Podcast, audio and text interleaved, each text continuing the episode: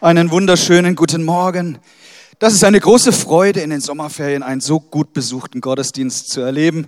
Schön, dass ihr gekommen seid und wir starten durch mit einer neuen Predigtserie. Wenn du mitschreibst, der Titel, der Obertitel lautet Ich habe mich entschieden. Wir wollen die nächsten Wochen ähm, uns Gedanken darüber machen, über bestimmte Dinge, die uns als Gospelhaus ausmachen. Und wenn Sie hier sind und sagen, Mensch, wie wird man denn eigentlich Mitglied in diesem Haus? Auch darüber werden wir sprechen wir haben eine Taufe, wir haben Kindersegnung, alles ganz wichtige Dinge und es gibt ja Gründe, warum wir uns dafür entschieden haben. So, also der Titel lautet, ich habe mich entschieden und vielleicht weißt du, dass du 20.000 Entscheidungen an einem Tag mindestens triffst. Viele davon bewusst, einige auch unbewusst. Heute Morgen zum Beispiel hast du dich entschieden, aufzustehen, dich wunderschön anzuziehen, und dann in diesen Gottesdienst zu kommen. Dass du hier bist, dem liegt eine Entscheidung zugrunde.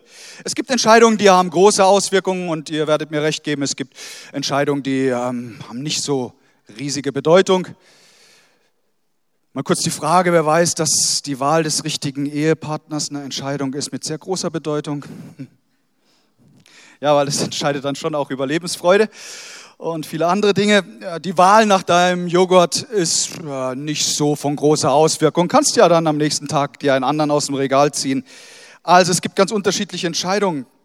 Große, kleine Dinge, Entscheidungen mit sofortiger Auswirkung. Andere machen sich erst nach einiger Zeit bemerkbar.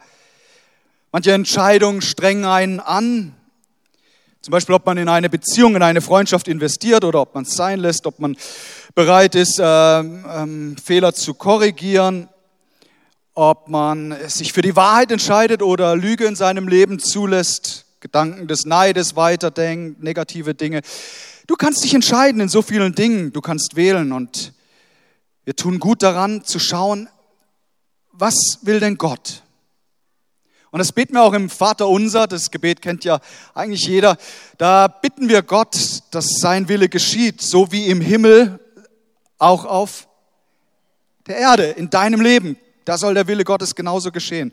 Und genau das zeichnet Christsein und Jüngerschaft ja auch aus, dass wir nicht einfach nur das tun, was, was wir gerade für richtig und gut empfinden, sondern dass wir bewusst nach dem Willen Gottes fragen. Und der ist ja in der Heiligen Schrift in ganz, ganz vielen Bereichen unseres Lebens fest verankert.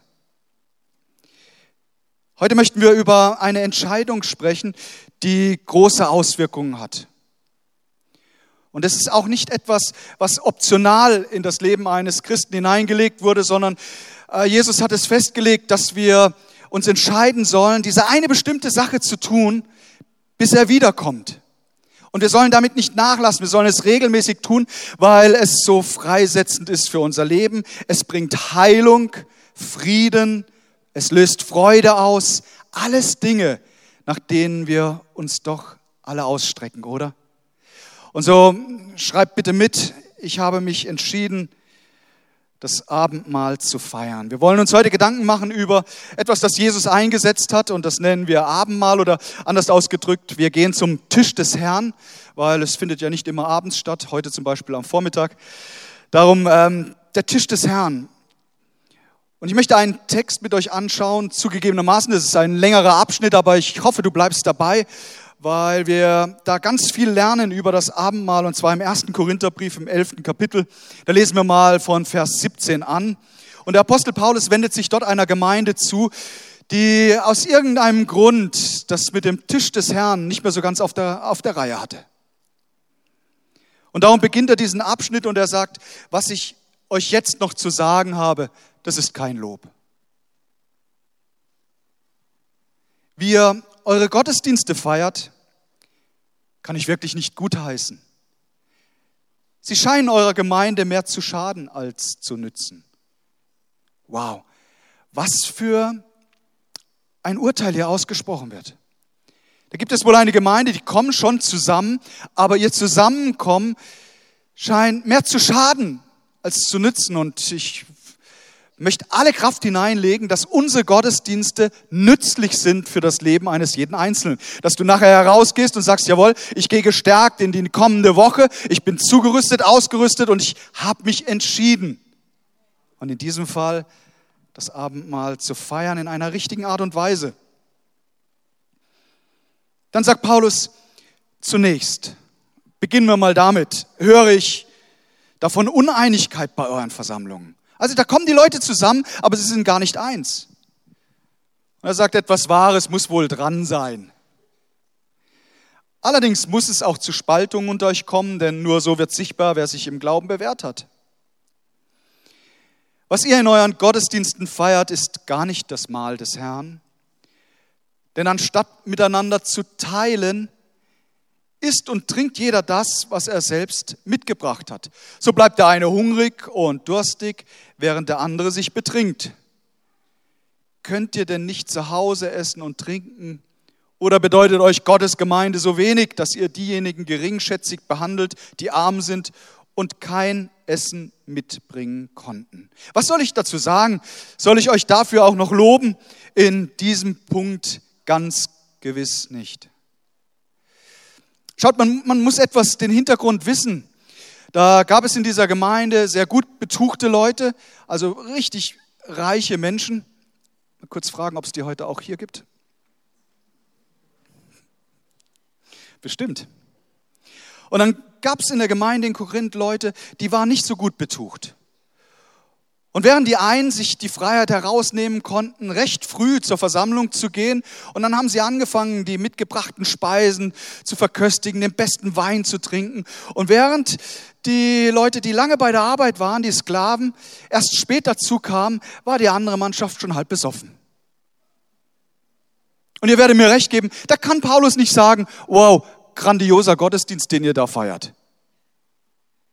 Wenn er sagt, hey, Leute, ihr, ihr seid euch nicht einig, das ist das eine, aber dann, dass, dass ihr auch nicht aufeinander wartet und dass ihr nicht bereit seid zu teilt. Weißt du, das, was die Urgemeinde ausgemacht hat. Niemand hat gesagt, dass etwas sein eigen ist, sondern sie teilten es, je nachdem einer bedürftig war. Und hier in Korinth ist das total in Vergessenheit geraten. Und dann sagte, was soll ich dazu sagen? Soll ich das loben? Nein, das, das kann ich nicht loben. Christsein macht genau das aus, dass wir einander begegnen, dass wir ähm, für die Not des anderen da sind, füreinander einstehen, dass wir eins sind, miteinander verbunden durch Jesus Christus. Und dann kommt er detailliert auf das Mahl des Herrn, auf das Abendmahl zu sprechen. Und er sagt, das, was ich euch jetzt schreibe, das habe ich vom Herrn, vom Herrn Jesus Christus persönlich empfangen. Das habe ich mir nicht irgendwie am Schreibtisch ausgedacht. Das ist nicht irgendein ein Gedanke eines Theologens. Nein, das habe ich von Gott, meinem Herrn, empfangen. Und jetzt, es ist auch überliefert, in der Nacht, in der unser Herr Jesus verraten wurde, nahm er Brot. Er dankte Gott dafür, brach es in Stücke und sprach, das ist mein Leib, der für euch hingegeben wird. Feiert dieses Mahl immer wieder und denkt daran, was ich für euch getan habe, so oft ihr dieses Brot esst. Ebenso nahm er nach dem Essen den Kelch mit Wein, reichte ihn seinen Jüngern und sprach, dieser Kelch ist der neue Bund zwischen Gott und euch, der durch mein Blut besiegelt wird. So oft ihr aus diesem Kelch trinkt, denkt an mich, an das, was ich für euch getan habe. Denn jedes Mal, wenn ihr dieses Brot esst und aus dem Kelch trinkt, verkündigt ihr, was der Herr durch seinen Tod für uns getan hat, bis er kommt.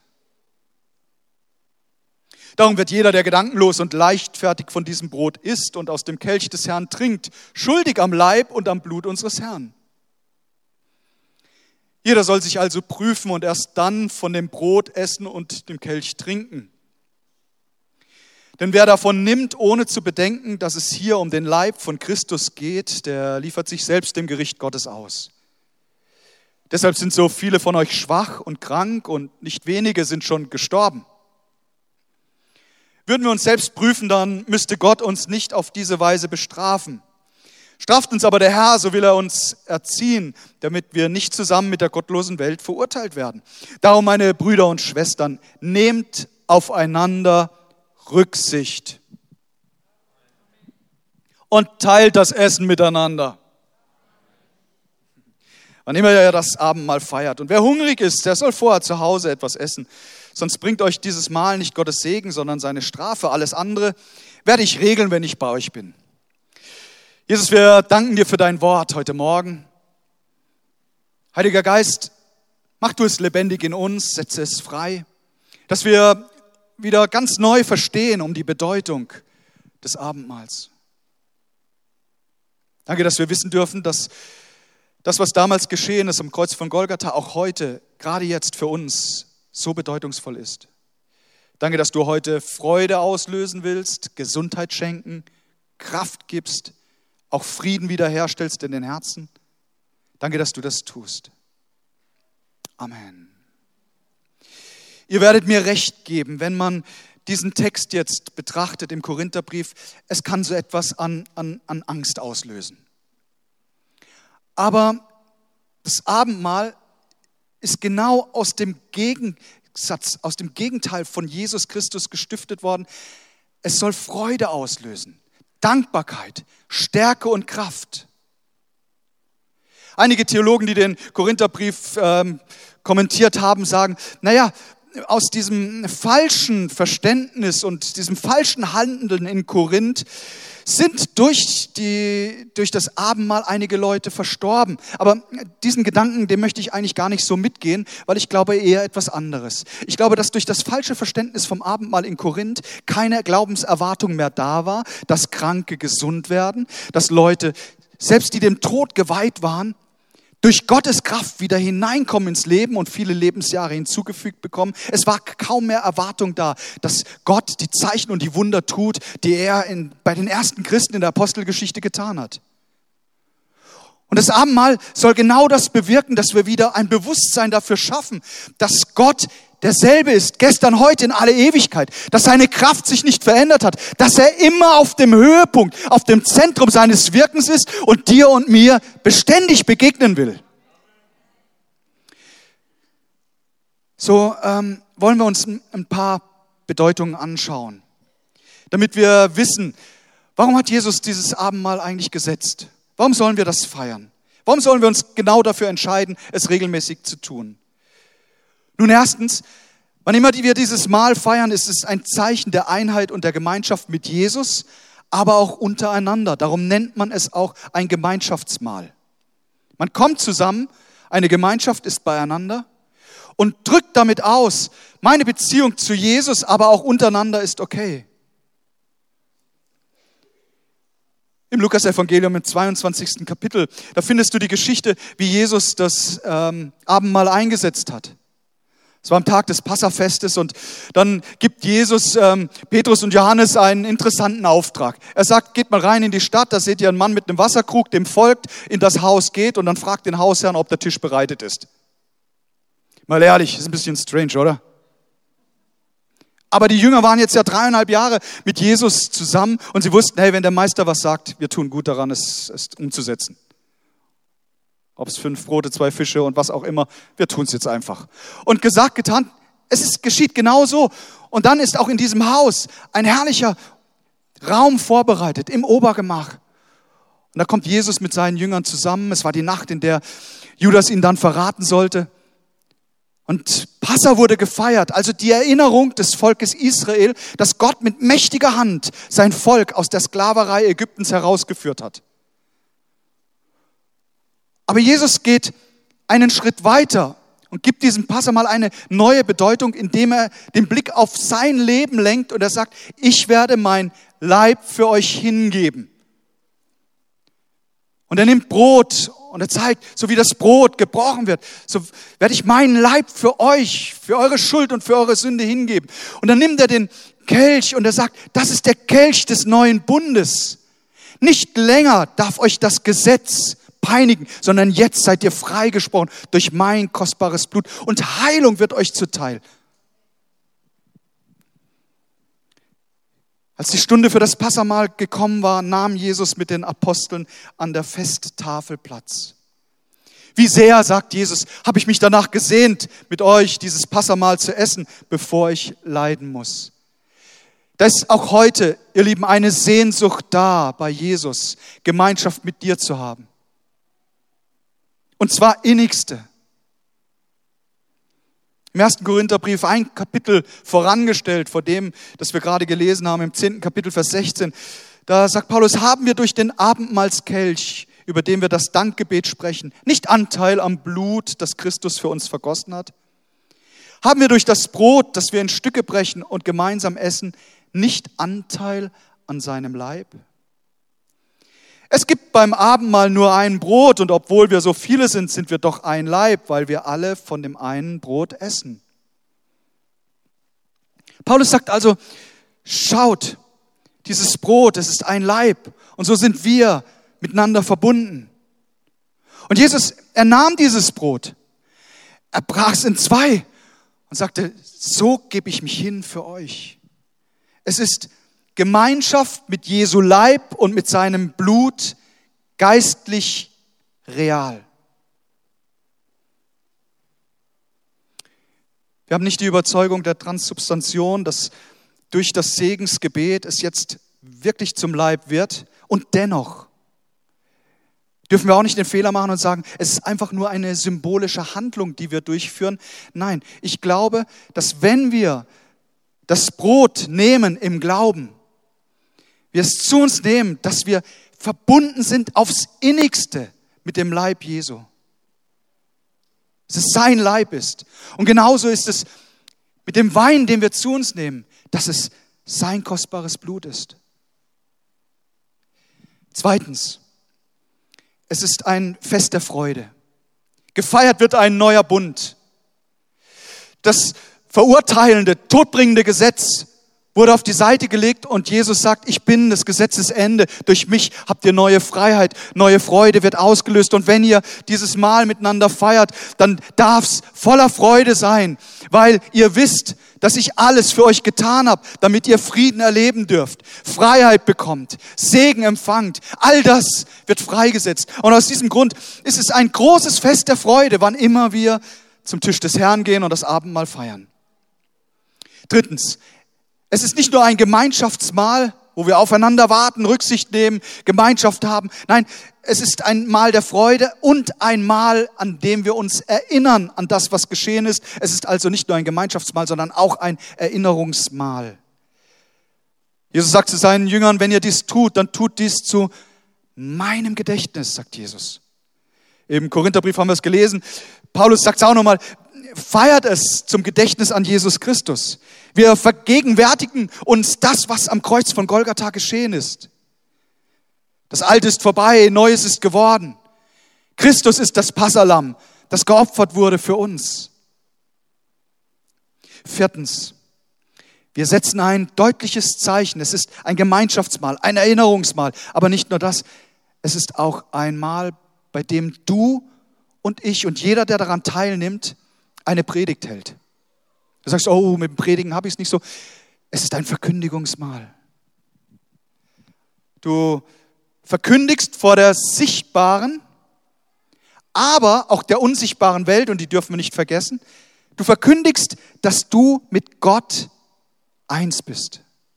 Dass dein Leben in Gottes Hand ruht. Und wenn sie hier sind und sagen, oh, ich habe ich hab keine Ahnung, wie das geht, durch ein Gebet, das von einem herrlichen, ehrlichen Herzen gesprochen wird, werden wir verwandelt und rausgelöst aus der Finsternis hinein ins Licht.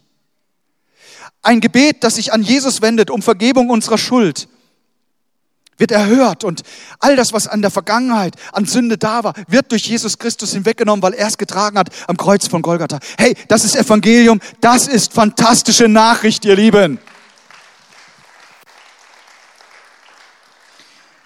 Wir verkündigen den Tod von Jesus Christus, seine Auferstehung und noch etwas verkündigen wir, dass wir glauben, dass Jesus wiederkommen wird. Und er wird bei seinem zweiten Kommen nicht als ein Säugling in einer Futterkrippe liegen, sondern er wird als der König aller Könige sichtbar in den Wolken kommen und jedes Knie wird sich beugen im Himmel und auf Erden vor der Majestät Jesus Christus, vor unserem König Jesus. Und genau das verkündigen wir, wenn wir das Abendmahl feiern. Und fünftens, es ist ein Moment der Selbstprüfung. Du prüfst dich selbst. Man unterzieht sich sozusagen einem Check-up. Ähm, mein Hausarzt hat gesagt, ich bin hier nun langsam in diesem reifen, fortgeschrittenen, weisen Alter, dass es ab und an sinnvoll wäre, sich mal durchchecken zu lassen. Und das ist ganz cool, weil dann wird mal alles unter die Lupe genommen und so weiter. Und du weißt, wo du vielleicht etwas gegensteuern solltest und so. Und beim Abendmahl ist es ein TÜV, ein Check-up deines geistlichen Zustandes. Weil wenn ihr zusammenkommt, dann prüfst du dich und sagst, ist meine Beziehung mit Gott in Ordnung? Wenn er jetzt in den Wolken wiederkommt, bin ich ready für ihn? Wie sieht meine Beziehung aus untereinander? Trage ich irgendwo Groll, Unvergebenheit in mir? Wenn dem so ist, dann kommt genau dieser Augenblick des geistlichen TÜVs in dein Leben und du fragst dich das. Und wenn dem so ist, dann gehst du zu Jesus und sagst, Jesus, ich bitte dich so sehr um Vergebung, dass ich das zugelassen habe, diese negativen Gedanken, dass ich gegen meinen Bruder, meine Schwester, gegen meinen Nachbarn, meinen Chef so komische Gedanken in mir getragen habe. Ich bringe es zu dir, bitte vergib mir, füll mich mit deiner Liebe und schenk mir Liebe für den anderen. Aus diesem Grund ist das so sehr wichtig, dieses Abendmahl, weil wir prüfen uns selbst. Und die Bibel sagt, dass, dass jeder sich selbst prüfen soll. Das heißt, nicht der Pastor geht durch die Reihen und entscheidet, wer heute das Abendmahl nimmt und wer nicht, sondern du hast eine Eigenverantwortung, den Selbstcheck, die Selbstprüfung des Glaubens durchzuführen. Du hast gehört, man kann unwürdig das Abendmahl feiern. Wie sieht das aus? Nun, ganz einfach, wenn du denkst, beim Tisch des Herrn geht es nur ums Essen, es zu einer Fressorgie verkommt, so wie wir es in Korinth lesen, feierst es unwürdig wenn du das Mahl feiern willst, aber die Einheit ist dir wurscht, du feierst es unwürdig. Es, ist, es, es geht nicht, dass du sagst, oh, mit Jesus und ich, wir, wir, wir, sind, wir sind schon so, aber mit meinen Geschwistern, naja. Dann wird das nicht funktionieren mit dem Abendmahl. Wenn wir es gedankenlos nehmen, weil keine wirkliche Beziehung zu Jesus besteht. Ich möchte mit euch ganz kompakt anschauen, wie war denn die Abendmahlspraxis bei den ersten Christen? Nun, wenn du in die Apostelgeschichte eintauchst, dann siehst du, dass das Mahl des Herrn hin und her in den Privathäusern gefeiert wurde. Manchmal werde ich gefragt, oh, warum feiern wir es relativ selten im großen Rahmen? Nun, der Grund liegt darin, dass selten Zeit bleibt. Ich kann nicht jeden Sonntag über das Abendmahl lehren. Heute tun wir es. Heute werden wir auch das Mahl in diesem Rahmen feiern. Aber das, das Mahl des Herrn ist eigentlich immer verbunden gewesen mit einem Liebesmahl, mit einem gemeinsamen Essen. Das war bei Jesus und seinen Jüngern so und das war in der Apostelgeschichte in den Privathäusern so. Sie feierten es regelmäßig. Sagt uns die Bibel etwas darüber? Ja, am ersten Tag der Woche. Also da wurde, da wurde dieses Mal gefeiert. Ganz regelmäßig. Jede Woche hat man geschaut, hey, ist unsere Beziehung untereinander in Ordnung? Sind wir ready für Jesus? Es war also nicht öffentlich. Auch Jesus hat es nicht in der Fußgängerzone aufbereitet und hat gesagt, so, Jünger, jetzt bauen wir hier eine lange Tafel auf. Sondern nein, er suchte sich einen extra Raum. Der war vorbereitet, festlich geschmückt. Es war exklusiv. Es wurde gut vorbereitet und gefeiert. Es war eine Kombination aus Gebet, aus Gesang. Wir wissen, dass, die, dass Jesus und seine Jünger sicher die Psalmen 112 bis 118 gesungen haben, die Hallel-Psalmen. Haben sie gesungen in der Anbetung zu Gott. Und sie haben gefeiert den neuen Bund. Sie haben miteinander gegessen, getrunken und sicherlich war es so, dass sie mehrere Kelche hatten. Die ersten Christen achteten ganz gründlich auf die Liebe untereinander, weil nur so konnten sie es würdig feiern. Im Alten Testament war es so, dass beim Passamal der Hausvater eine besondere Rolle hatte beim Halten des Festes. Es wurde die Geschichte erzählt vom Auszug, von der Errettung des, durch das Blut des Lammes, das an die Türpfosten gestrichen wurde und der Würgeengel vorbeiging und die Erstgeburt verschont blieb. An all das wurde erinnert und der Hausvater sprach ein Gebet und der Kelch wurde überfließend, überfließend eingeschenkt. Jesus, er leitet das Mahl bei seinen Jüngern. Und wir halten es so bei uns in, im Gospelhaus. Wir haben uns entschieden dafür, dass wir sagen, wir feiern es in, hauptsächlich in den Häusern und die Kleingruppenleiter leiten an. Da gibt es eine Verantwortung, darauf hinzuweisen, auf die Bedeutung. Es nicht einfach so zu feiern, sondern sich wirklich Gedanken darüber zu machen. Es wurde also gründlich auf die Liebe untereinander geachtet. Zum Schluss ein, ein paar Antworten auf häufig gestellte Fragen. Zum Beispiel, wie oft soll denn gefeiert werden? Da gibt es keine eindeutige Aussage in der Bibel. Wir wissen von den ersten Christen, dass sie es beständig getan haben. Sie verharrten darin. Mit anderen Worten, sie haben es regelmäßig gefeiert. Und darf ich dir einen, einen Moment geben, wo du darüber nachdenkst, wann du das letzte Mal zum Tisch des Herrn gegangen bist? Und beantworte diese Frage ganz persönlich für dich.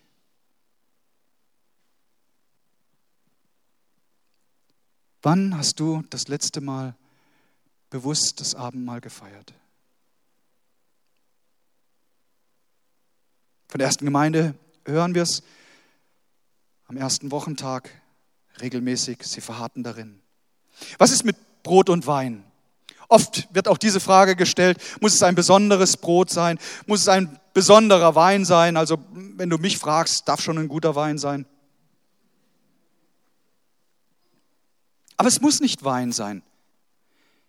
Wie oft wurde über genau diese Frage gestritten?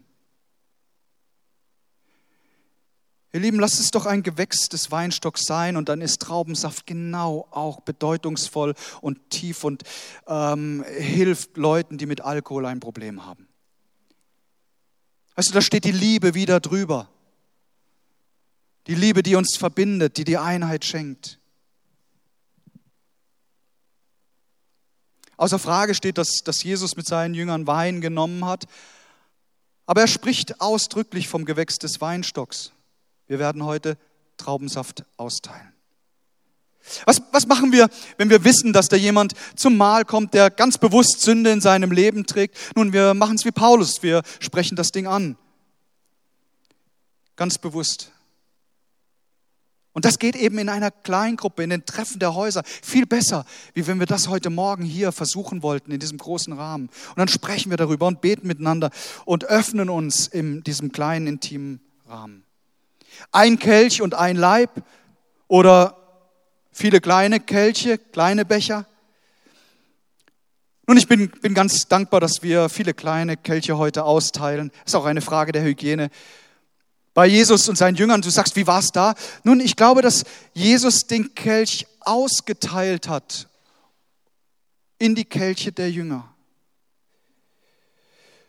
Manchmal wird gefragt, dürfen Kinder am Abend mal teilnehmen? Ich würde es den Eltern sagen, sprecht mit euren Kindern. Schaut, ob dein Kind eine lebendige Beziehung zu Jesus hat, ob sich seiner Verantwortung bewusst ist. Ich glaube, dass ein, ein gutes Alter bei zwölf Jahren liegt. Dass der Wert, die Würde auch des Mahls geschätzt wird. Und dann, wenn, wenn dein Kind soweit ist, dann nimm es bewusst mit hinein und lass es teilnehmen.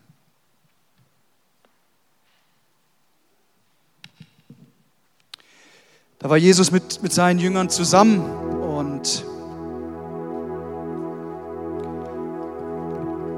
er teilte seinen Krug unter seinen Freunden.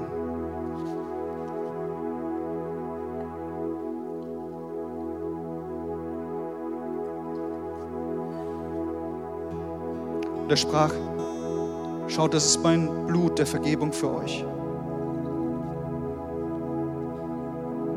Und Jesus, er, er dankte für das Brot und sagte seinen Freunden, das ist mein Leib, der gebrochen wird für euch.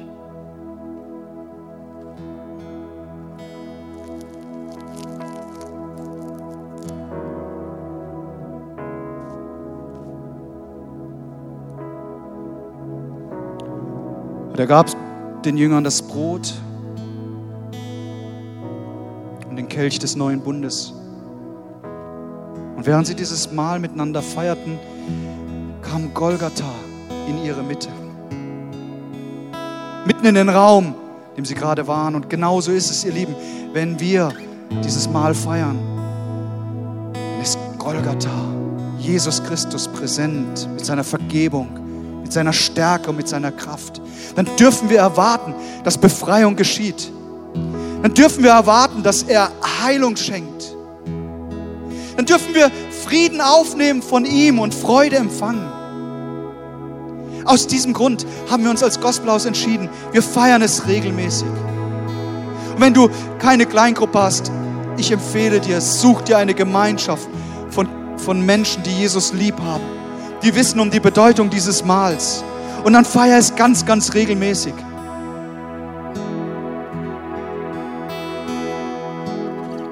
Lass uns doch unsere Augen schließen und jetzt ist der Moment, wo du dich selbst einfach prüfst und sagst, Jesus, ich bringe dir hier mein Leben. Und vielleicht ist jemand hier, der zum allerersten Mal ein Gebet der Übergabe, der Hingabe an Jesus Christus spricht. Dann sagen sie, Jesus, ich lade dich ein, in mein Leben zu kommen. Vergib du mir meine Sünde und meine Schuld.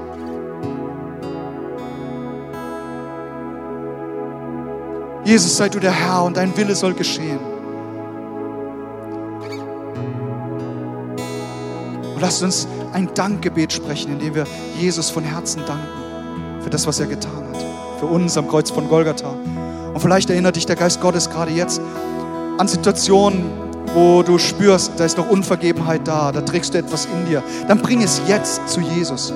Sag Gott, ich, ich bitte dich um Vergebung und ich lasse den anderen Menschen, der schuldig geworden ist an mir, ich lasse ihn los. Und so wie du mir meine Schuld vergeben hast, will auch ich ganz bewusst vergeben.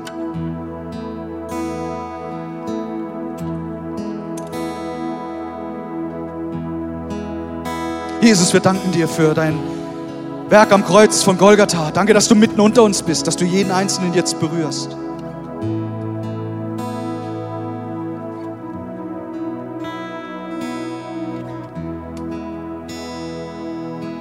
Dein Friede breitet sich aus und deine Heilung wird freigesetzt. Deine Auferstehungskraft ist spürbar hier, oh Gott.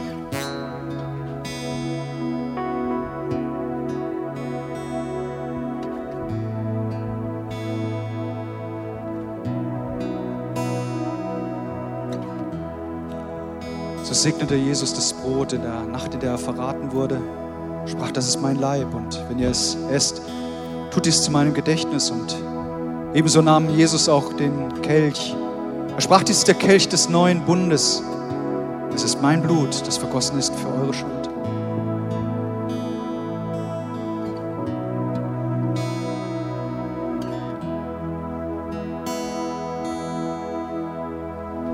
Wenn du dein Leben bewusst Jesus gegeben hast,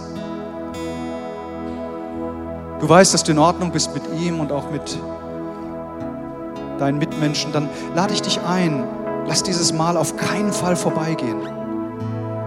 Du würdest so viel verpassen. Aber nimm es nicht einfach gedankenlos. Ihr Lieben, genau das wollen wir jetzt tun, dieses Mal des Herrn würdig feiern.